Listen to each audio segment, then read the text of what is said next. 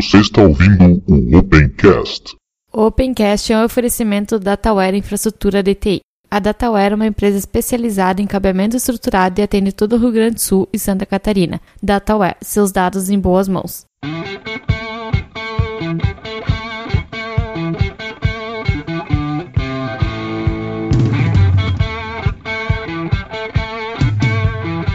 Está começando mais um Opencast, o seu podcast sobre tecnologias livres. Hoje é o Ivan, não que isso signifique muita coisa, juntamente com o Diego. Tudo bem, Diego? Bom dia, boa tarde, boa noite a todos. Vamos aí para mais um episódio do Opencast. Pois é, hoje nós não temos a presença do Og, que está na República Tcheca, né? Foi isso que ele nos disse? Isso. E Eu vi outro dia que ele tava tomando uma cerveja lá, viu uma Oh. foto no Facebook. é, tá bebendo e comendo muito bem, pelo que nós vimos lá. Pois é. O Aprijo em breve volta, embora dessa vez ele não nos respondeu, mas volta. Um dia ele volta. É, sei que tem muita gente que tá, tá ansioso pra voltar a ouvir aí o Aprijo, mas o cara tá querendo ganhar muito dinheiro, né? Daí trabalha demais. tá viajando, não sei que cidade que ele tá aí, mas tá, tá sempre pois é, viajando. pois é. Espaço da comunidade. E vamos para o espaço da comunidade dessa semana. Antes de entrarmos nos comentários, eu quero chamar a atenção para vocês da nossa parceria com a loja Deal Store. Comprando na loja Deal Store, na hora de finalizar o seu pedido, se você digitar o nosso cupom de desconto Ubunteiro, você vai ter um desconto bem legal e vai estar ajudando a gente aqui no site Tecnologia Aberta, o pessoal do Opencast, e o pessoal também lá do canal do YouTube. Embora vocês já tenham ouvido aí no início do episódio, né, que a gente já fala uma propagandinha, eh, não custa nada a gente lembrar que o Opencast é um oferecimento da Dataware. Se você tiver necessidades, você ou sua empresa tiver necessidades de cabeamento estruturado, câmeras de segurança analógica e câmeras IP, ah, centrais telefônicas, tanto as analógicas de pequeno porte quanto as de grande porte e também as centrais IP, além de no breaks e também som ambiente e também tudo que envolver um data center, até, a, até o sistema de controle de acesso por biometria ou não, cartão, seja como é que for, a Dataware está preparada para oferecer esse tipo de serviço para vocês. Também a consultoria em TI, hoje a gente vai botar no, no seu data center aquilo que vocês mais quiserem. Interessados, telefone 54 3712 0177 para falar com o pessoal da Dataware. Nós recomendamos, até porque eu sou proprietário. Lembrando que quem quiser participar do espaço da comunidade aqui do Opencast, mande um e-mail preferencialmente, né, para opencast@tecnologiaaberta.com.br. Ah, nos siga no Instagram, a gente tá lá com o perfil Ubunteiro BR. Não vou criar um outro perfil, né? Então lá a gente posta algumas coisas ou em relação ao Opencast ou em relação ao software livre. Também estamos no Twitter, no arroba tecnologia aberta, no Facebook, facebook.com.br tecnologia aberta, Google Plus também, fica ali o link, né? E também estamos no YouTube, né? Canal Tecnologia Aberta. A gente ali, sempre que possível, vai postar filme ou com review ou com alguma opinião sobre assuntos que estão aí no momento. Não esqueça também de assinar o nosso feed, você que tem qualquer agregador aí de podcasts, inclusive no iTunes, tem link pro iTunes para você poder assinar. Quem usa iTunes aí, é bem legal vocês darem uma, uma classificada lá no Opencast, dizer se é 5 estrelas, se não é nenhuma estrela, não exijo que vocês façam 5 estrelas e sim sejam realistas. E deixe um comentário lá também pra gente poder, quem sabe, ler aqui pra vocês o que o pessoal tá achando lá no iTunes. Bom, vamos aos comentários então.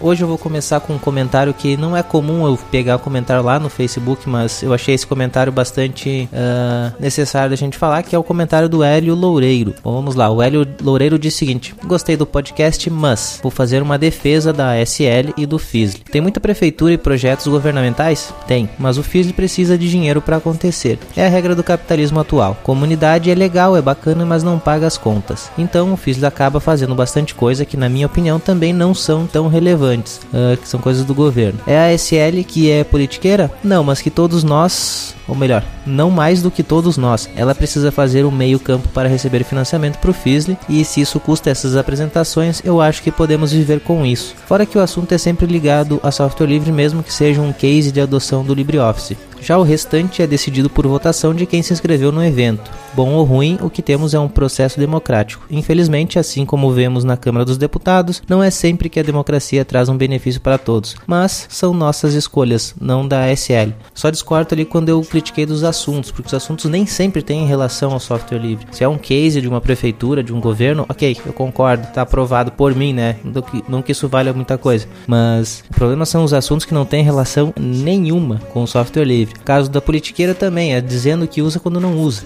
Mas Hélio, muito obrigado aí pelo comentário. Fiz questão de botar aqui porque eu gostei das suas palavras. Agora vamos para os comentários lá no site. Bom, o que nós temos lá no site? Uh, o Eduardo Klozowski. Eduardo, eu não tinha ligado o nome à pessoa, não, não tinha me ligado que você era do Piratas da Internet, né? O podcast Piratas da Internet. Que a gente até tava achando estranho que não tá saindo mais episódio. E esperamos que saia, né? Tanto eu quanto o Diego é, somos ouvintes, né? E faz tempo que não sai nada. Bom, vamos para o comentário então do Eduardo Klozowski. Ele disse o seguinte: é um comentário grande, viu, pessoal? Ele gosta de escrever. Então, mas eu vou tentar ler aqui tudo para vocês. Para marcar novamente a minha presença, vem aqui meu comentário com algumas opiniões. Particularmente não tenho nenhum problema com o MP3, além da falta de qualidade e tamanho comparado a outros formatos, como o Vorbis, OGG e AAC. Esse último inclusive era para funcionar no iTunes. A questão com o MP3 que eu saiba é que existem problemas com leis de alguns países, tanto que existe até software de streaming de MP3 no sistema, no site do projeto GNU. Uh, encontrei isso enquanto pesquisava se tinha um texto explicando melhor, porém não achei. Talvez pelo tempo meu comentário tenha ficado um pouco fora de contexto, mas a questão era que liberar aquele episódio específico em OGG e não todos. Com relação a servidor, seria possível colocar o arquivo na internet, no Internet Archive, uh, só tem a questão de licenciar sobre uma versão de CC.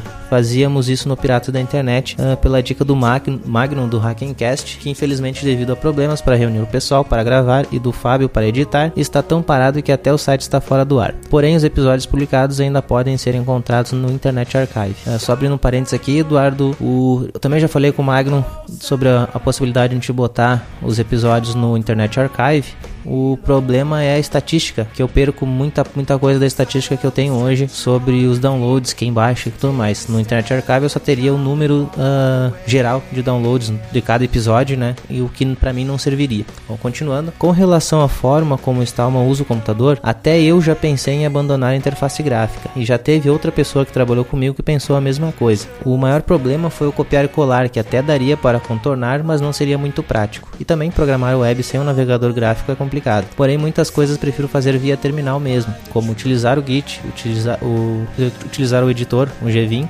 mas que não mudem funcionalidades para o vindo terminal, só acrescenta a barra de menus, principalmente agora que os aplicativos uh, parecem serem feitos para tablets, não computadores, não estão me agradando e já estou pensando em utilizar player de áudio no terminal em relação às alternativas em GTK. Recentemente, numa conversa na minha turma de engenharia de software, uma pessoa comentou que desinstalou o aplicativo do chat do Facebook do seu celular. Só aproveitei para comentar sobre algumas outras questões básicas de privacidade e outra pessoa que estava ouvindo a conversa falou que para eu parar de assustá-la. Pelo que eu entendi, isso era tudo novidade para ela. Com o que o Ivan comentou no episódio, é estranho ver que já estão existindo usuários que pelo menos têm a noção de privacidade muito maior que algumas pessoas que seriam mais técnicas. No trabalho, teve uma reunião onde foi conversado alguns recursos com clientes e tinham gostado da ideia de utilizar comando de voz para agilizar o processo. Quando me contaram da ideia, só comentei que iriam deixar o microfone transmitindo o áudio para a internet, o que se passa no ambiente que deveria ser o mais seguro e confidencial possível para a internet, além de possibilitar um man in the middle para ouvir o que se passa na sala. Depois disso, o recurso não foi mais nem cogitado. O Og comentou sobre o filme 1984 e teve uma palestra no FIS do ano passado do Alexandre Oliva muito boa exatamente sobre este assunto. Tem o link ali, depois vocês podem ver no comentário, tá pessoal? Agora, além de celulares, TVs e videogames, né, o Kinect, que poder, poderiam vigiá-lo, teremos até a Barbie. Também tem o link aí, eu não sabia desse daí. Não lembro onde tinha visto a notícia, então foi um link mesmo. Que transmitirá o que a criança falar para a boneca pela internet respondendo de acordo com os gostos da criança, entenda-se perfil psicológico. Imagine uma boneca dessas na mão de uma criança que não não tem a menor noção de privacidade, que já conta segredos para os que não conversam, o que não será exposto da vida dela e da, de toda a família. Quando passaram a chamar o Jonathan Riddle apenas de Riddle, para não confundir, a primeira coisa que pensei foi do Hideo Kojima e seus desentendimentos com a Konami. Só comentando para ser para ver quantos pegaram a referência. Qualquer coisa se o Og tiver problemas para falar em português é só fingir que é um convidado gringo e colocar tradução simultânea. Brincadeiras à parte, é bem interessante ter a opinião de quem está fora do país. Sobre a questão de open source em empresas, um dos pontos que sempre é levantado nas discussões de software livre e open source é que o open source foi feito para defender os interesses de empresas, no caso que o mercado entenda que o open source pode ter tanto ou até mais valor que um software fechado e que seja visto como uma opção que pode ser adotada dentro das empresas. Hoje esse objetivo já foi alcançado de, de certa forma, bastando procurar o manual de boa parte dos equipamentos eletrônicos, que nas últimas páginas você terá uma cópia da GPL. Porém, a principal diferença da forma rápida, de forma rápida, é que o open source vê o software proprietário como uma solução subótima, porém aceita a convivência uh, e integração com o mesmo. Enquanto software livre, devido a questões filosóficas, tendem a não aceitar software não livre. Sobre algumas palestras do FISLE serem propagandas de algumas empresas, pode até realmente ocorrer, porém, se realmente tiver o software livre, pode servir como guia ou exemplo de como adotar software livre. Às vezes até numa empresa que só trabalha com tecnologias proprietárias, só espero que não esse tipo de palestra não tome lugar de outras mais focadas no software livre. Nesse ano não fui ao FISLE e ainda não olhei as palestras para dar minha opinião, porém já estou com todas as gravações para assistir, wget executado na linha de comando. Agora ver o Mad Dog todo ano, que é mais ligado ao movimento do open source, pelo menos ao meu ver, o Stallman nem sempre uh, presente, pelo menos dessa vez sei que foi uma questão de agenda.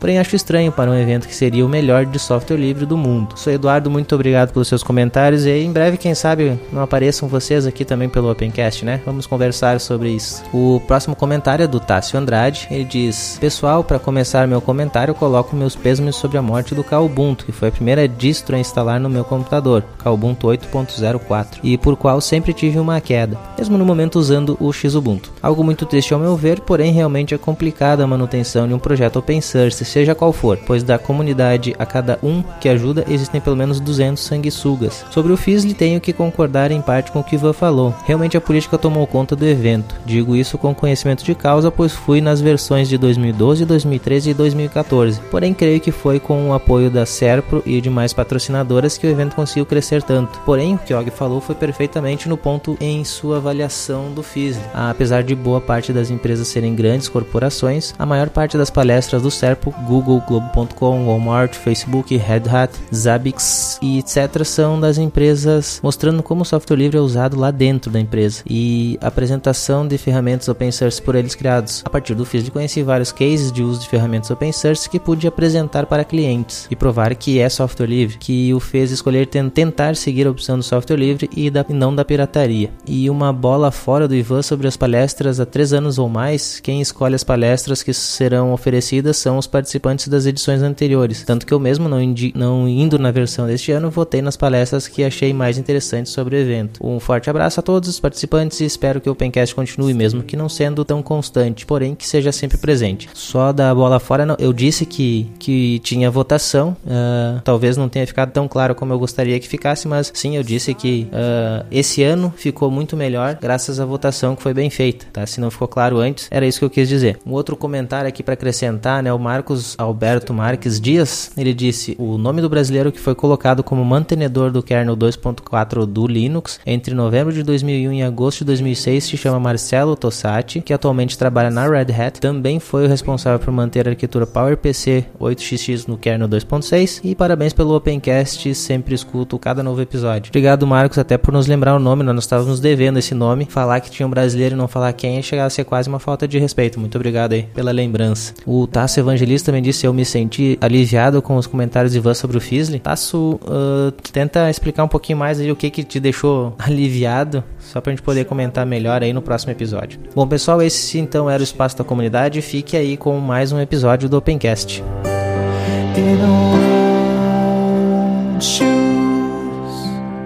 the same.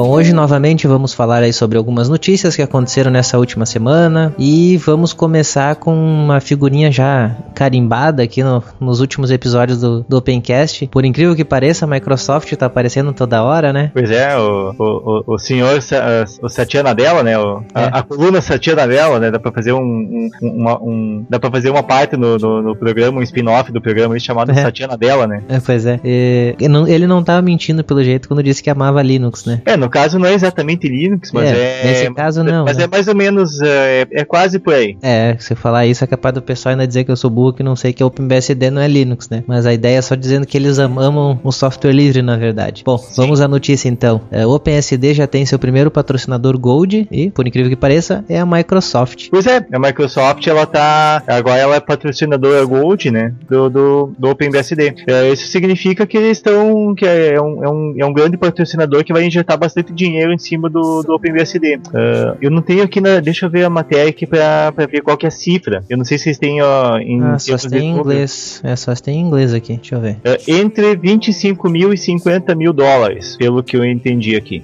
É, bastante dinheiro. É, eu não sei por quanto, é, qual que é a periodicidade, se é por ano, se é por mês, se é por, enfim, qual, de quanto quanto tempo, mas enfim, é uma quantidade consider, considerável de dinheiro. E por que que a Microsoft tá, tá, tá, tá dando dinheiro para o OpenBSD? Uh, é principalmente por causa do OpenSSH, por causa que agora a nova versão do Windows ela, ela vai ter dentro do PowerShell vai ter acesso ao Open, OpenSSH. Não que eles precisassem fazer isso, né? Porque é, seria só botar o código ali e dar os créditos, né? É, teoricamente para poder usar. Mas eles estão e já de, e não é de hoje que a Microsoft ela utiliza componentes do, do OpenBSD, por causa que o, desde o Telnet, uh, o serviço de FTP e Telnet, que tinha na, nas versões mais antigas do Windows, é, também já eram fornecidos pelo, pelo OpenBSD. Hum, sim, é isso que tá dizendo ali na, na matéria, realmente. Faz tempo. Eu acredito ainda que tem mais coisa, cara, BSD no, no código do Windows.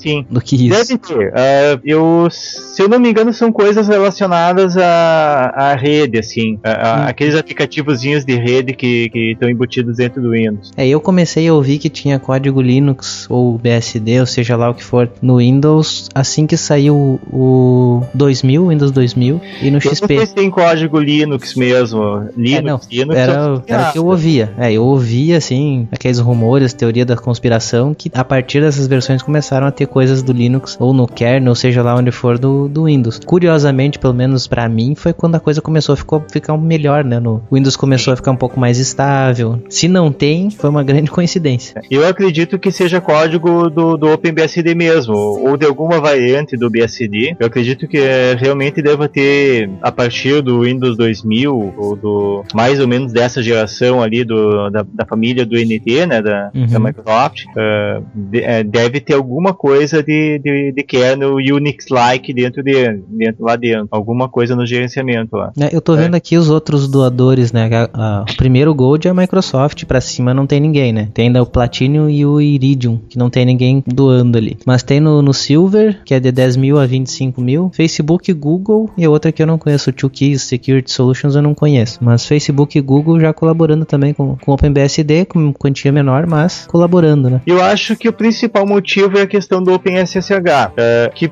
o SSH, o, o OpenSSH, né, que teve tempo atrás, que teve aquele problema do, do de segurança, né, uhum. então é, as empresas elas, tão, elas perceberam que é necessário investir, realmente investir em cima do OpenSSH, por caso que acaba sendo uma peça-chave. Para ter uma ideia, uh, tudo quanto é coisa que tem Linux embarcado tem OpenSSH. Verdade. Ou algum tipo de SSH. Até na televisão tem OpenSSH. Na, no caso, tenho uma televisão da Samsung e, e quando eu acesso, eu acesso lá os menus que dizem quais, quais são os, as peças de software que estão dentro dela, lá diz que tem, que tem Linux, que tem OpenSSH, que todos os pacotes que estão que embarcados no, no, no firmware dela. E o OpenSSH é um, é um desses pacotes. Até numa televisão. Mas tinha outros elementos. Uhum, tem que olhar a minha se tem. Provavelmente tem. Provavelmente. Porque se a televisão ela tem. Uh, ela, se ela tem o DLNA, ela já vai ter isso aí. Uh, se ela tem uh, qualquer tipo de acesso via rede, que, qualquer coisa que utilize rede via IP vai ter algum pacote do tipo, assim, se ela tem Linux. Então com certeza a minha tem também. É muito provável, muito provavelmente. Tem uma Samsung também? Ah, deve ter, deve ter. É, a segunda matéria desse programa aí é a respeito da nova versão do kernel do Linux, a versão 4.2. É, essa versão, essa versão do kernel tem vários, vários itens de atualização ali. Aquilo, aquela coisa de sempre, né? Uh, algum, algum processadorzinho a mais suportado, melhori, melhorias, alguns drivers, esse é, tipo de coisa. Dá assim. para destacar nesse aqui, é a versão 4.2, né? Isso. Que tem algumas melhorias de vídeo pro pessoal que usa as GPUs GPU da AMD, né? As, as Radeons têm algumas coisas ali, até para futuras GPUs, né? Sim. É, no caso de vídeo, tem um novo driver, uh, o driver, aquele driver que é o, o driver do Linux mesmo, né? Uh, não é o driver proprietário, mas é uma atualização do driver open source, que é para placas Radeon R9 285 Tonga e futuras GPUs da, uh, dessa família.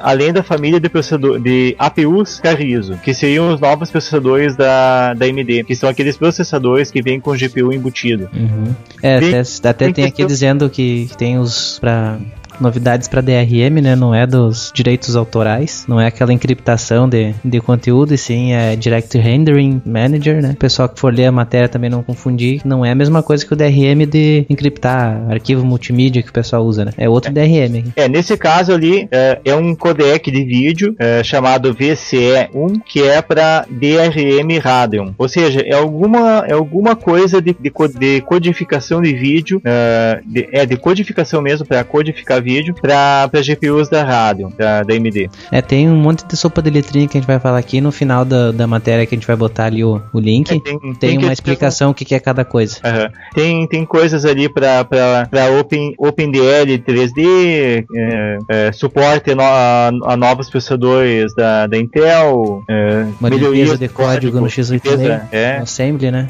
Suporte a, a, a, placas System on a Chip da, Free, da Freescale, ZTE, High Silicon, uh, enfim, uh, mais equipamentos suportados. Uh, tem até um, uma coisa interessante ali, que é, ele tá, tem, um, tem um, essa versão do kernel ela tem o suporte a um processador da, da Lego, daquele, daquele kit de montagem de, de, de plástico lá, do, dos bloquinhos de plástico, uhum. é um processador do, do Lego Mindstorms, aquele, o, o processador H8-300 que tem suporte nessa versão do kernel. Enfim, esse tipo de eh, esse tipo de, de, de, de, melhorias. De... É, tem coisas também para arquivos para o sistema de arquivos, é. para quem tem SSD com suporte ruim a, te a tecnologia NCQ Trim. Tem, deixa eu ver o que mais aqui de disco. Fizeram uma limpeza no código do XT4 e melhorias, lógico, né? Sim. Uh, mais ou menos isso. Depois tem um monte, tem melhorias sobre sistema de áudio, gerenciamento de energia, CPI 6. Tem até um, um, uma, uma melhoria bem interessante que foi a graças à Valve, uhum. que é, para quem utiliza controle de Xbox no, no, Linux, agora os LEDs do controle vão, vão passar a funcionar. Tipo, o controle já funcionava, mas não funcionava direito os LEDs. Isso, o que mais? Suporte ao Uf, UEFI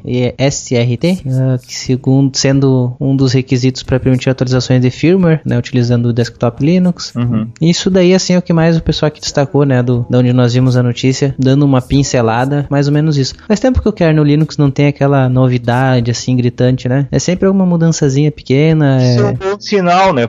É um bom sinal que ele, tá um, ele já tá num nível de maturidade é. que não tem mais novidade, aquela novidade bombástica. São é, agora bem... lança um processador novo, eles botam suporte. Uh, melhoram o código disso, Sim. melhoram o código daquilo, mas nada que seja bombástico, uma coisa que vai mudar o mundo Sim. do software livre, mudar o Linux, né? Acho que é, por eu... isso que essas versões agora estão vindo assim, dessas, desse tipo de versionamento, porque senão não ia mudar de versão nunca. Ivan, até uma coisa que eu podia ter comentado uh, na última gravação, que a gente falou do, do Linus Torvalds, o que que aconteceria se ele morresse, né? Uhum. Uh, uma coisa que, uh, eventualmente, eu, não imediatamente, mas algum tempo depois que ele, que, que ele não tivesse mais no comando, seria que provavelmente algum dos algum mantenedor do kernel ia propor utilizar o kernel aquele de menor tamanho que o, que o Tannenbaum propõe. Microkernel, não. Microkernel, microkernel. Alguém ia propor para usar microkernel. Pode ser. Porque, porque uh, se uh, deve ter alguém que deve ter vários, vários programadores que, que gostariam de implementar isso, mas hoje provavelmente não, não uh,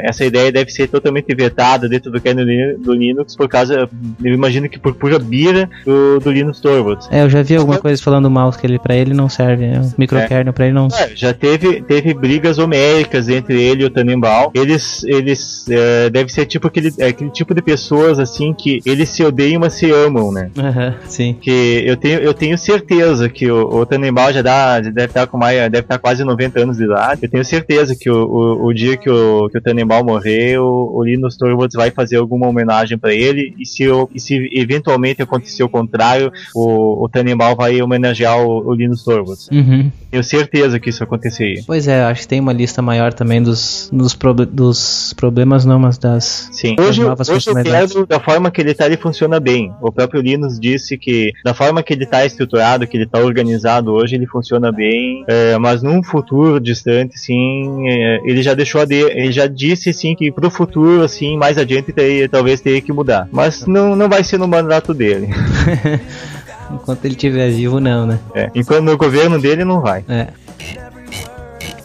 Bom, vamos para a próxima notícia então. Eu me surpreendi também. Na verdade, eu fiquei meio assim, estranhei, né, quando aconteceu. Mas a Mozilla bloqueou a versão corrente do Flash no Firefox. No caso do Linux já é uma versão antiga, né, porque não teve mais atualização. Acho que só alguma coisa de segurança tem, mas já tá numa versão, acho que tá na 11, se não me engano, ou na 12, que parou Ah, no tem. Linux. Deixa eu ver se eu tenho aqui nos meus plugins. Eu, eu sei que tem, tem muita coisa. eh, tipo, quem, quem, quem utiliza computador assim para uso doméstico, É para versão 11, versão 11 parou. Quem utiliza computador para uso doméstico, assim, nem sabe mais se, se tem o flash ou não instalado na máquina. Se não tiver instalado, nem vai perceber a falta disso. Eh, mas tem, eh, tem algum, alguns nichos, assim, que, que eu acho que ainda deve, deve ter um uso muito grande do flash. Eu imagino que seja uso educacional, coisa assim. Banners, ainda tem muito banner em Flash. É. Por Ah, mas- exemplo, eu tô aqui no site do BR Linux agora, o Firefox bloqueou o uso do Flash no BR Mas Linux. quando eu imagino assim que a, a, a partir, sei lá, o momento que o Google matar o Flash, uh, uh, uh, as, a- as empresas de publicidade que, que montam esses banners, em acho que em uma semana elas transformam tudo isso em HTML5. Ou não, né? Vai ter os birrentos que vão ficar igual, querendo usar ainda. E vão ficar brigando. mas vai- é, é mas vamos- importante a gente falar aqui, é importante a gente falar aqui por que, que, a, que a Mozilla fez esse bloqueio, né? Não foi simplesmente por birra, né? Como a gente tá falando de birra. E sim porque a, mais uma falha de segurança grave foi detectada, né? No, no Flash. Eu sinceramente acho que a, a Adobe não tá nem mantendo mais esse código, cara. Tá, tipo, ah, alguém relata um bug lá, tá, arruma aqui, toma, larga a versão. Tem, tem o, o, o público do Opencast é um público assim que não que é mais de outros estados, né? Não é tanto do Rio Grande do Sul. Mas tem um ditado aqui no Rio Grande do Sul que eu acho muito engraçado que é largou pras cobras. É. Que eu acho que a, a- eu acho que a, que a mantenedora do Flash, da a Adobe, ela largou pras cobras o código do, do Flash. É verdade. Tipo, não, não, não quer mais saber disso aí. É, mas também não dá uma Deve data pra isso acabar, né? Simplesmente não define, ó, tal dia, tal mês, sei lá, eu- nós vamos encerrar o suporte. Pois é. osso, né? Que, que puxa a tomada de uma vez e acabou Teve, isso aí. teve uma empresa esses dias que deu um ultimato, agora não lembro quem foi, mas que deu um ultimato pra Adobe pra definir a data pra, pra morte do Flash, né? Bah. Mas, é, pediu, tipo, define isso aí de uma vez que já estão de saco cheio de, desse plugin desgraçado aí. É, mas eu acho que hoje quem tá desenvolvendo só por, por desconhecimento ou por Olha, muita cara. de que, que fazem flash as coisas. Nós usamos uma ferramenta de videoconferência, dá pra você dizer isso, e treinamento, né? Uhum. Cara, baseado em Flash. Ah. Daí a- o sistema de controle de som é, é Flash. Mas a, no caso, a ferramenta, vocês usam porque a ferramenta já tá feita dessa forma. Sim, sim, é É, uma ferramenta proprietária, paga, a gente Sim. paga por ela na licença de uso. Ela foi feita assim. É, o dia que o dia que cair o flash vai ou vocês vão trocar de fornecedor ou, vo- ou, o quem fornece essa ferramenta vai achar uma outra forma de fornecer. É, nós temos um problema grave com, com as máquinas que usam Linux, né? Que não vai fluido, né, o som. Ah, eu imagino. E na- nem nas máquinas do Windows não vai muito fluido, viu? Tem, a gente tem bastante problemas com ela ali. É. Mas no Linux aí tem, às vezes, é som picotando, essas coisas assim, é bem mais complicado. É. Mas o maldito do Flash Tá. que ainda tá vivo aí, né? Infelizmente. É, o Flash, o Flash morreu. E, e, que- e quem matou o Flash foi o Steve Jobs, né? É. Convenhamos, né? Quem matou Verdade. o Flash por pura bira, assim. Quer dizer, por bira não, ele tinha seus motivos, assim, tipo, eu não quero botar esse- essa droga aqui no meu telefone só pra consumir bateria. Uhum. Não, é verdade, é, e é um consumidor.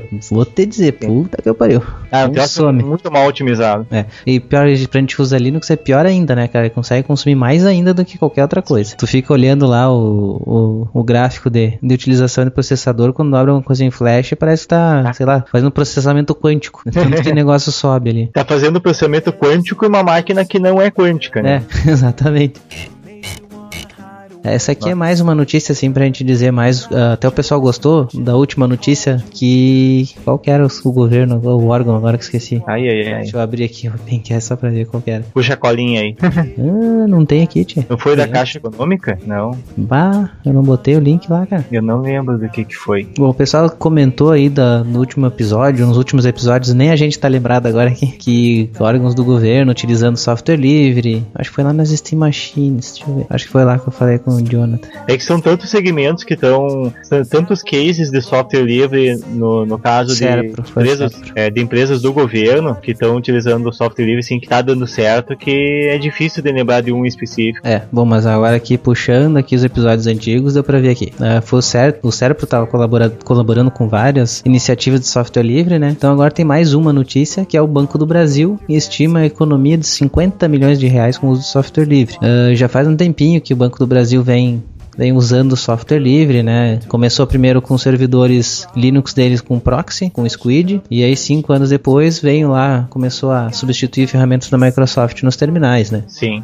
Ou seja, fazem, fazem 15 anos que começou, que começou essa utilização de Linux no Banco do Brasil. Isso, até eles falam lá, não é uma experiência de fundo de quintal, né? O negócio foi sempre bem trabalhado para a coisa funcionar bem, Sim. bem legal. É, e o Banco do Brasil, ele, eh, pelo menos no, no- na assim, na, na parte pesada dele, ele nunca, ele nunca utilizou Windows. Ele sempre esteve utilizando ou mainframe, alguma coisa assim. o S2 eles usaram também. É, eles usaram muito tempo o S2 nos caixas, nos caixas eletrônicos, no- no- no- na boca dos caixas, lá no atendimento. Utilizaram olha- por muito tempo. Olha os números agora, cara. Atualmente são 130 mil estações BR Office, 110 mil estações Linux, GNU Linux, 44 mil terminais de autoatendimento com GNU Linux, 7.200 servidores com GNU Linux, nos mainframes servidores x86 Spark, participações Z Linux, sistema operacional majoritariamente é SUSE e o Firefox roda em mais de 100 mil terminais. Nossa. Bons números, né? É, todos, todos os terminais, acho que todo parque de, de máquinas assim eh, que não são, que não sejam alguma coisa crítica lá, não digo crítica, mas alguma coisa muito específica, muito, muito detalhada. Ó, nessa máquina aqui a gente precisa de Excel. Ah,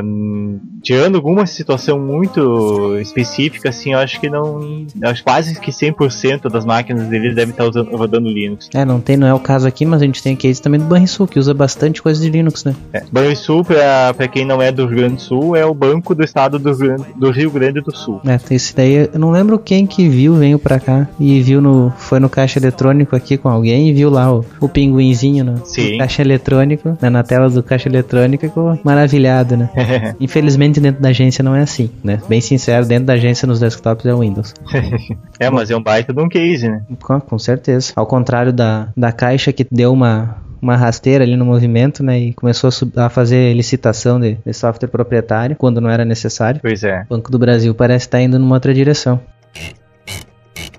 Cara, vamos entrar numa polêmica? Vamos. Eu acho que em partes essa polêmica tem a ver com, com essa história ali que a gente falou rapida, que tu falou rapidamente ali da Caixa Econômica, né? Uhum. Acho que tem algum tipo de correlação hum, eh, no sentido assim de, de- pode ajudar a explicar o que aconteceu, mas é uma é, é uma polêmica. É, o título é o seguinte, né, dessa notícia aqui que a gente leu, que o, que o Diego trouxe pra gente. Por que o modelo de negócios de fornecedores open source falha? E aí? É, as explicações aqui, pelo que eu li na matéria, ele diz que todo mundo tem que ir pra nuvem ou vai se quebrar. Ele diz que o software livre já, já digamos assim, já falhou, né? Eu tô resumindo o que eu li, né? Já falhou. Por exemplo, o caso mais ah, bem sucedido de software de uso de software livre para ganhar dinheiro é da Red Hat, mesmo assim ela fatura 1,40 avos do que a Microsoft ganha. Ele dá outro exemplo aqui também de outro faturamento. Só que a Red Hat ela, ela vende ela vende basicamente servidores, né? Ela, ela vende software para servidor, para máquina, para estação de trabalho. A, Red Hat não tá vendendo estação de trabalho para não tá vendendo computador para software para computador pessoal. Ela não tá vendendo sistema operacional para para minha mãe usar em casa para olhar receita na internet. É, ele diz aqui, ó, a, a renda, a receita total da, da Red Hat é cerca de um terço da verificada pela VMware e um 40 avos em comparação com a Microsoft. Só que daí eu vejo aqui a parte de virtualização da VMware, eles estão comparando, né? Só que a Red Hat, por mais que eles digam aqui que, que é forte nisso, cara, o forte da Red Hat não é na virtualização. Eu vejo que isso aí é o quem é outra empresa que é forte na virtualização, que tem faturamento melhor. Talvez não sei se Sim. chega o faturamento da Red Hat, né? Não tem os números. Mas quem é forte no mercado em virtualização é, é o pessoal da Canonical. Sim, muito forte. E, não aí tá verifica, e aí. daí verifica e daí compara a Microsoft com um serviço de vender para desktop. Algum Olha, servidor, né? É parece comparação sim. forçada, cara.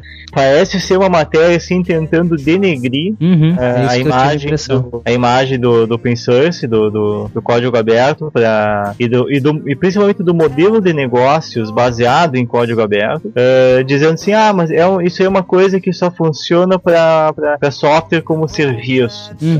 para SAS, que só funciona para isso e em alguns casos específicos, e o software livre ele só funciona, ele só está funcionando bem para esses casos por causa que eh, a- a- ainda é um, é um software que ele tem, eh, ele tem uma- um nível de excelência, de qualidade técnica muito acima do que o software proprietário, e por, por isso que as pessoas usam. É, é o que eu tive a impressão, cara. A matéria é bem tendenciosa, bastante tendenciosa. Ele fala que não tem como dar certo daqui pra frente empresas de software livre. Ela diz que empresas de software livre fracassam mesmo, ponto, né? É bem nesse sentido que eles estão dizendo aqui, que ninguém deve investir em software livre porque vai fracassar.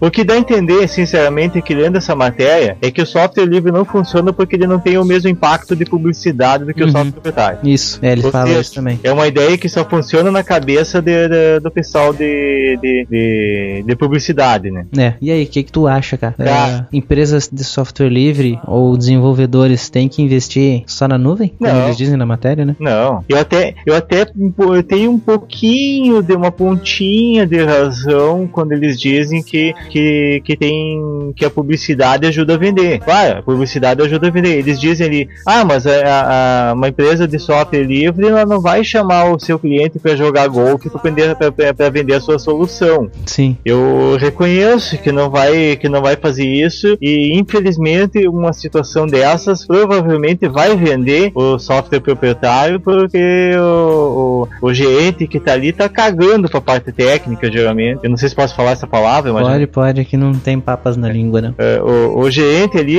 é, é, é, geralmente quem tá na- no comando não entende nada da parte técnica e tá, tá ali só pe- pe- tá pela, pe- pela vida social da coisa, muitas vezes ali tá Uhum. dinheiro. Tipo, ah, eu, eu prefiro ganhar, jogar golfe é, sendo pago, pago pela empresa de software proprietário do que botar uma coisa boa que vai, vai fazer a empresa ir pra frente. É, eu vejo argumentos dele ali, por exemplo, da nuvem. Ah, por que, que tu vai usar LibreOffice se tu pode usar o Office 360, 360 365? 360. E daí, ah, bota vantagens do Office 365 porque tu pode guardar os teus arquivos na nuvem. Cara, eu acho isso uma desvantagem do capeta. Pra mim isso não é vantagem. Imagina tu botar então toda a tua empresa com os arquivos na nuvem, teus arquivos confidenciais. Da onde que isso aí é vantagem, cara? Agora- eu percebi agora um detalhe é, meramente linguístico de- desse artigo aqui, é, já que ele fala tanto em publicidade, né? é, o Office 365, o número 365 faz referência ao número de dias do ano. Uhum. E dá a entender que seja o. Ó, é um, é um produto que tem um time que está disponível 365 dias. Ou seja, é, eles, a publicidade dá a entender que em anos bissextos, em anos bissextos o, o, o software, o Office 365 ele tem 24 horas de downtime.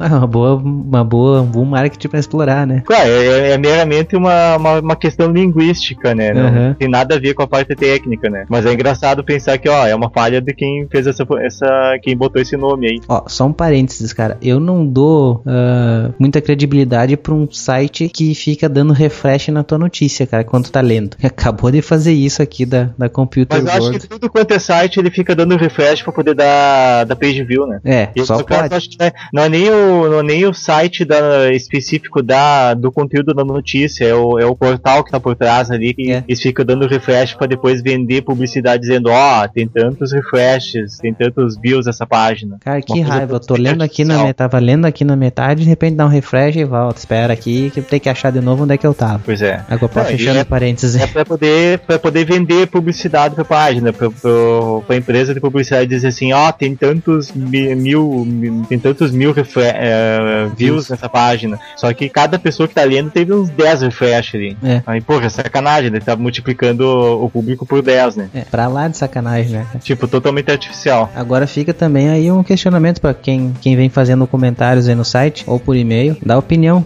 Software livre como o modelo de negócio software livre hoje está falido? Tem futuro, não tem futuro? Queremos a opinião de vocês também aí pra gente poder comentar no próximo episódio, ou até nos comentários, ou a gente voltar a esse assunto, né, conforme for os comentários. É, é um, é um assunto aí que tem muito pano pra manga, né? É, dá pra. Esperamos aí que já em vários comentários aí pra poder, pra poder dar uma. é, eventualmente pode sair mais um, pode sair um episódio em cima disso, né? Isso, Não isso. exatamente sobre esse assunto, mas principalmente aquilo que foi inclusive falado no episódio passado, de, de falar do, do, so- do software livre e do, e do, e do, do código aberto, né? Uhum. Falar principalmente dessa questão, né? Que é uma coisa que poderia estar, inclusive, sendo levantada na, naquele, naquele artigo ali, que eles simplesmente ignoram esse, essa faceta ali do, do, do código aberto. Que não deixa de ser código aberto, né? Os dois, os dois têm o código fonte aberto, as duas modalidades, mas tem alguns detalhezinhos técnicos que Uhum. um deles não é tão aberto assim. Ou, é, tipo- ou, dependendo da interpretação, ele é mais aberto ainda. É, ou, é, depende da situação, né? Depende da interpretação da frase. Também.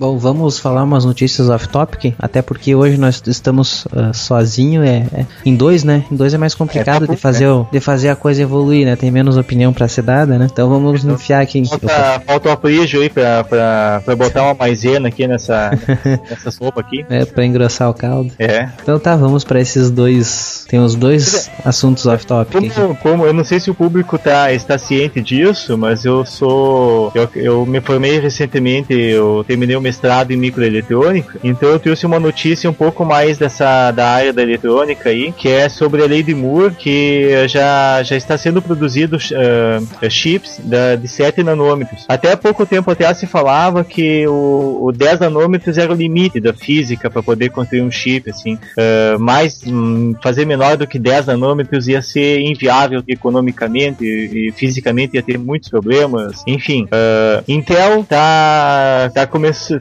ainda em laboratório essa a questão dos 7 nanômetros dentro da Intel, mas a Intel já consegue fabricar alguma coisa ah, lá dentro mesmo para poder testar, para poder calibrar a tecnologia. Só que a Intel conseguiu conseguiu chegar nos 7 nanômetros com a ajuda da Samsung. E a Samsung já está fabricando 7 nanômetros e logo logo vai estar botando no mercado isso aí, é, em uma parceria junto com a IBM. E essas duas empresas já estão pesquisando ah, e já estão conseguindo fabricar alguma coisinha em laboratório em 5 nanômetros. É isso que quer dizer, tá falando do 7, já, tá- mas já tá conseguindo fazer bem menor, né? Sim. Muito adiante disso, eu acho que é mais uma questão. Claro, tem a questão técnica, porque te- é, é, não, não digo nem 7 nanômetros, fazer um, um- um processador é, de um processo de 30 nanômetros, de 20 nanômetros já é, é, já é uma tecnologia alienígena. Trabalhar com 40 nanômetros já é uma coisa alienígena, para se pensar assim, é uma coisa que não deveria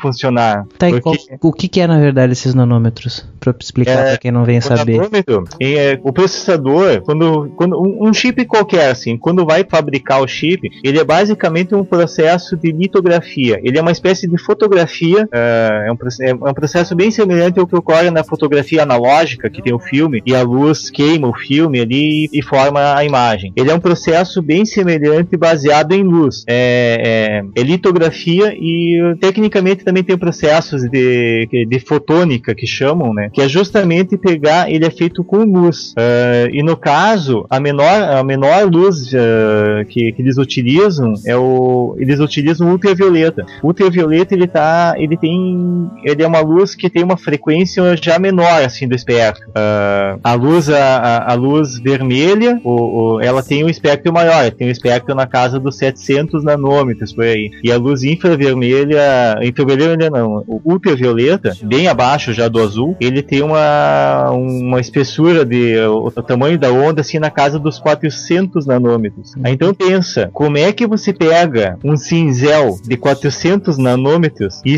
e vai esculpir um, um transistor de 40 nanômetros? Como é que tu pega esse essa a- o feixe de luz de 400 e vai, e vai esculpir um, um, uma, uma, uma, uma, uma pequeno, um pequeno retângulo de, de polissilício de 7 nanômetros. Uhum. Como é que faz essa coisa alienígena? Pois é. Cara, é, é a parada é muito alienígena. É, é tu pegar um, é uma marreta pra tu, pra tu esculpir um, um grão de arroz. é, tu, é tu, usar uma marreta e um cinzel de pedreiro, assim, pra quebrar, pra quebrar o AJ pra tu tentar esculpir um grão de arroz. Ou menor até.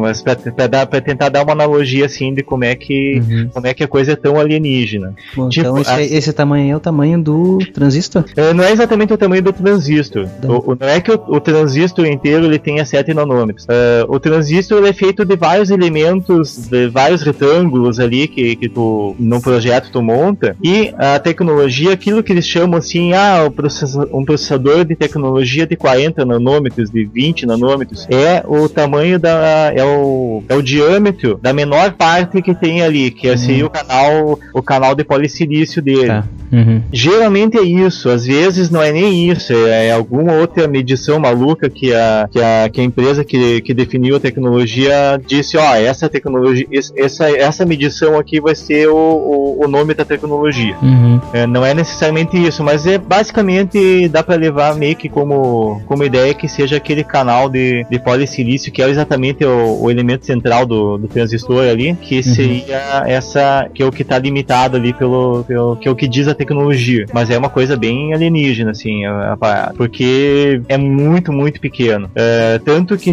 tem as regras de desenho, eu cheguei a trabalhar, mexer ali na faculdade com regras de desenho de 350 nanômetros, que é coisa bem maior. E você tem regra para tudo quanto é coisa. E você descendo um pouquinho mais só, chegando 180, 190 nanômetros, você começa a ter regras que elas são sensíveis ao contexto. Você vai, você vai desenhar um canal de uma, uma trilha de metal, é, essa trilha de metal, o espaçamento dela que tem que ter para cada lado, vai depender do que, que vai ter do, do, do teu lado desenhado. É, se, se tem uma curva, se ela tem uma, uma curva do teu lado, ah não, tem que ser mais longe. Se ela é reta do teu lado, ah, pode ser mais perto. Tem muita coisa que é sensível ao contexto, assim, para é, pra poder fazer, para poder desenhar o, o, o chip ali. Ele é basicamente desenhar mesmo, porque no, no, no processo de engenharia dele, no processo de projeto, é, é feito. Você pega toda aquela parte de lógica lá, você monta as portas lógicas e, claro, quem monta é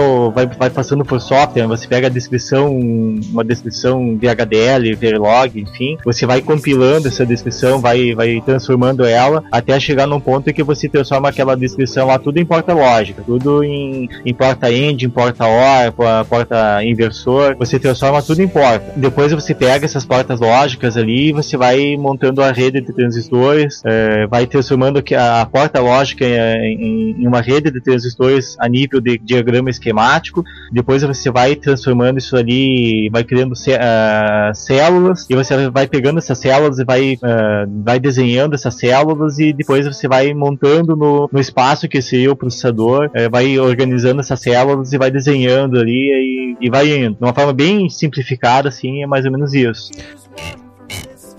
Cara, a gente tinha um assunto ou um tópico que a gente acabou pulando que Sim. a gente tava falando antes de, de começar a gravação, né? Ah, o uh, que que tu comprou de novo aí que a gente não, a gente já chegou a comentar, mas ninguém tinha usado? Pois é, uh, aqui do do, do, do, do, grupo aqui que grava o Pencast, uh, ainda ninguém teve a oportunidade de brincar com, com, o Google Chromecast. Eu recentemente comprei um e tô brincando aí, me divertindo aí com esse equipamento do tamanho de um pendrive e é bem interessante. ele tem um hardware que, se você pensar assim, um, um aparelho aparelhinho do tamanho de um pendrive que tu vai plugar na TV, ele vai transmitir vídeo em Full HD ali. Uh, deve, deve ter um hardware bem, bem impressionante ali dentro. E não, é um hardware muito simples. Ele tem um processador de um núcleo, um processador single core de 1.2 GHz e 512 MB de RAM. É um, ele é, é mais demais, fraco. Né? Ele é muito fraco. Ele é, é, nem celular baratinho assim que mal e mal roda o, o Android, ele tem esse hardware. Ele é um hardware bem, bem mais fraco fraquinho do que o Android mais fraco que tu que possa comprar hoje. É um, e é 35 dólares, né? É um equipamento relativamente barato, assim. Tu comprou por onde? Uh, via Estados Unidos. Uma, uma pessoa conhecida lá da, da universidade foi, foi para um congresso lá e, e trouxe para mim na bagagem. Hum, não foi taxado então. Não, é um, é um equipamento do tamanho de um pendrive, né? A Se pessoa trouxe na caixa. Uhum. É, a pessoa ainda pediu para poder para ser É, para se incomodar. Mas mesmo que fosse assim, se a pessoa não tivesse comprado outros itens, passava na isenção. uhum. Sim, porque dá pra tirar ele se Sim. passar por pendrive, né? Não, passa na isenção, mesmo que fosse na caixinha assim, né, um valor baixo, né? Uhum. Declara ele, só declara e passa pela isenção, né? Sem pagar imposto. Aham. Mas ele, se, se a pessoa tirar e botar no bolso, vai, passa batido. Joga, joga dentro da. Se é, se, é uma, se é uma mulher, assim, joga dentro da bolsa, assim, passa por. Sim, Passa tranquilo, né? por, confunde facilmente com o pendrive. Uhum. E como é que é o, o uso dele? Enfrentou algum problema? É tudo tranquilo? Ele, é um, ele tem um uso um pouco engraçado, porque é um computador que você não tem teclado e mouse. É um, é um computador que tu pluga na TV e você pluga uma porta USB para alimentar a energia dele. Ele inclusive vem na caixa dele um carregador de energia USB, como se fosse um carregador celular, pode ser inclusive utilizado para carregador de celular, para alimentar a energia dele. Ele veio o cabinho que é normalmente para tu conectar na, numa porta USB da TV. E é o que eu fiz. Eu, eu conecto ele na TV, na porta USB e na porta HDMI Uhum. simples, ele só tu plugar ali, aí quando tu pluga ele e, e- e liga ele na TV, ele aparece uma tela dizendo, ó, acesse o seguinte site para fazer a configuração desse, desse dispositivo. Aí tu acessa aquele site e tu digita um código para tu, pra tu conseguir fazer a configuração dele e conseguir co- conectar ele na rede do Wi-Fi e, e, e personalizar ele. Que é basicamente tu dizer que tipo de papel de parede que você quer botar nele, que ele fica, é bem interessante isso aí, uma coisa bem, bem simples assim, ele fica a cada pouco trocando o papel de parede dele, e tu pode dizer assim, ah, quero imagens que o Google pega aleatoriamente da, da- do banco de imagens deles, eu quero imagens da NASA, enfim, ele tem esse tipo de coisa, e tu pode botar um nome personalizado para o aparelho, e tu bota, tu pode dizer, ah, eu quero que mostre a previsão do tempo, ele mostra a previsão do tempo no cantinho, só isso, quando tu liga ele sem nenhum conteúdo, ele mostra isso, e o comando dele, ele é feito através do, ou do celular, ou do tablet, ou do, do navegador Google Chrome. E é bem uma coisa bem simples. Do celular, tu faz o comando dele ah, através da. Tem um aplicativo do Google Chrome, do, desculpa, do, do Chromecast, para tu fazer o gerenciamento. Aí para fazer o controle do Chromecast, você pode fazer ele via celular, via tablet, via computador. E no computador ele é através do Google Chrome. Você instala um, um plugin, uma, um- uma extensão do Google Chrome para fazer essa comunicação. Existem várias extensões do Google Chrome que permitem fazer comunicação com o Chromecast.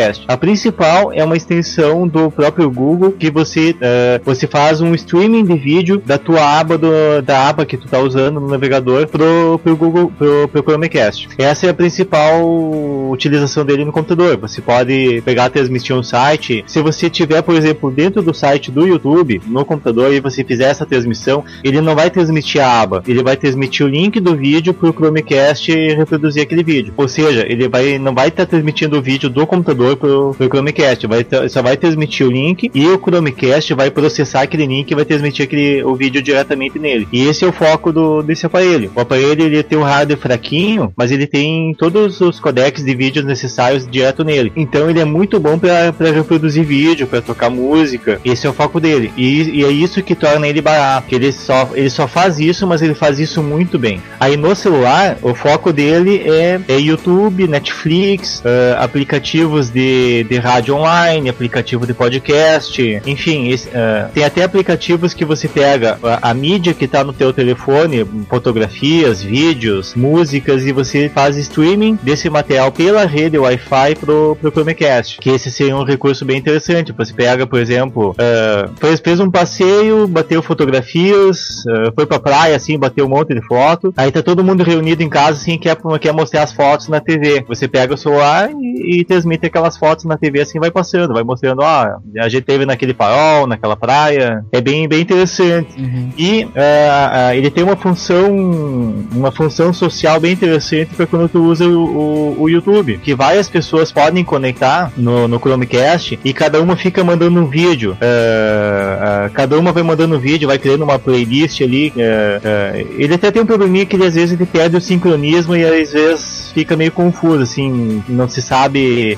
tu, tu perde a conexão com, com o celular, mas enfim. Mas é bem interessante essa, essa questão social, assim, que as pessoas podem ficar botando música. Ah, depois, depois dessa música bota essa. Vê aquela coisa assim de festa, assim, reuniu uma galera em casa e vamos, vamos botar música no YouTube. Aí cada um, cada pessoa vai botando uma música ali com o seu próprio celular, seja, seja Android, seja iPhone, é, o, o, aplicativo do YouTube para iPhone ele também faz essa comunicação. É bem, bem interessante. É, ou já o e, o, e, o, e falando ainda do YouTube, ele tem o, ele é o, pelo menos o único aplicativo que eu conheço que faz isso, mas ele permite utilizar o controle remoto da TV para fazer a, o controle do YouTube. Claro que a TV tem que ter uh, aquele recurso de software e hardware que permite que você faça um comando do, do controle remoto através da porta HDMI. Ou seja, é um, é um, é um recurso que não é utilizado só para o Chromecast, mas tem um, um recurso, por exemplo, para um tocador de Blu-ray, você conseguir dar um play, um pause, passar uma faixa no Blu-ray através da televisão. Você,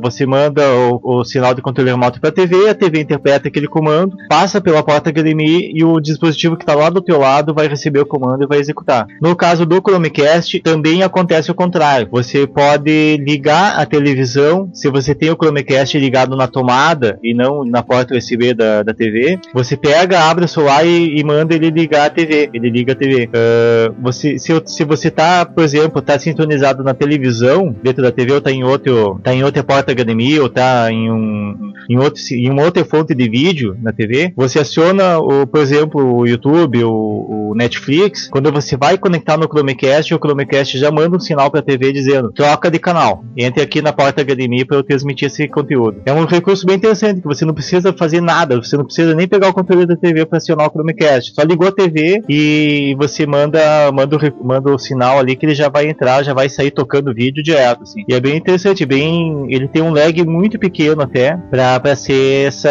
essa comunicação, né? Tu dá o comando nele vai bem rapidinho. Sim. Inclusive quando é streaming, quando você tá, por exemplo, no computador transmitindo a aba do, do computador para TV. Claro, tu não vai usar isso para jogar. Tu não vai usar esse recurso de transmitir a aba que ela dá um, dá um lag de quase meio segundo. Mas se você se a tua intenção é, por exemplo, abrir uma aba do Facebook e compartilhar essa aba na TV para todo mundo enxergar grande, bonitinho ali, a, aquela aquela imagenzinha engraçada, funciona muito bem. Mas se você quer abrir essa uma aba, uma aba de, de, de vídeo, que não seja o YouTube, mas que seja um outro um outro sistema, um, um outro um outro tipo de vídeo na internet, vai ficar lento, vai ficar não vai ficar legal. Aí tem extensões pro, pro navegador que permite você você coloca um link de vídeo e ele e o, e o Chromecast interpreta aquele link e toca só o vídeo. Uh, tem para telefone também, tu tem, tem uh, aplicativos que você abre um site e diz toca esse vídeo e o vídeo vai para TV. Inclusive funciona com os vídeos do Facebook. Você tem um vídeo no Facebook, você tem o, o íconezinho que permite fazer o streaming para o Chromecast. O site da a, eu diria que a maior parte dos sites que tem vídeo, eu acredito que funcione. Eu, eu testei com o site da Globo, uh, matérias de, de, noticiário da Globo, elas, elas têm o íconezinho para enviar para o Chromecast. Você pega ali, você transmite, tá uma matéria, sei lá, do Jornal Nacional, um, um, um lance do, do futebol ali, os, os gols da rodada, você pega e transmite para a TV direto, uh, sem ter que utilizar um computador, sem ter que utilizar, conectar um cabo HDMI no computador, enfim, você faz essa transmissão direta, sem ter que fazer gambiarras de transmitir a tela inteira, né? E transmite direto o vídeo. Tá, no geral,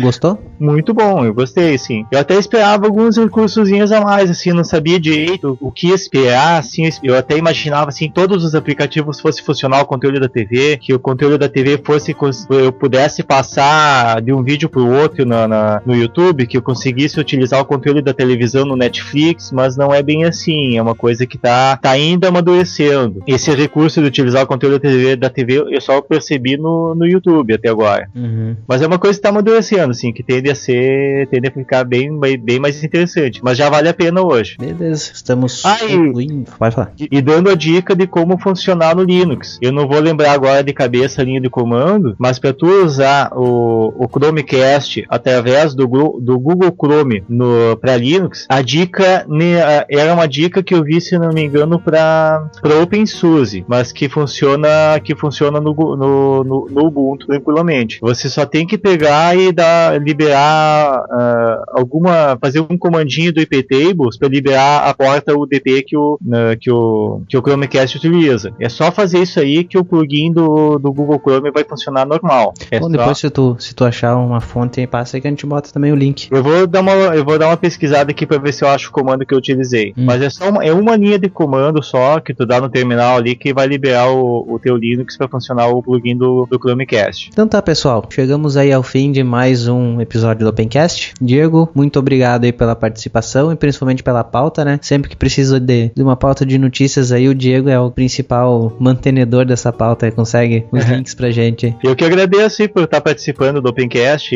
É, agradeço ao público por estar me aguentando escutar até esse momento. e até o próximo episódio. Isso aí, galera. Obrigado a todo mundo que ouviu até agora e espero comentários, né, daquele assunto polêmico que a gente comentou. E espero comentários sobre todo o episódio também. Ah, quem quiser dar opiniões aí de, de assuntos também, estamos à disposição. Ah, estou- estamos trabalhando aí para ter episódios especiais novamente. É só questão de acertar a agenda e coisas boas ainda virão por aí. Certo, pessoal? Então, obrigado e até o próximo episódio do Opencast.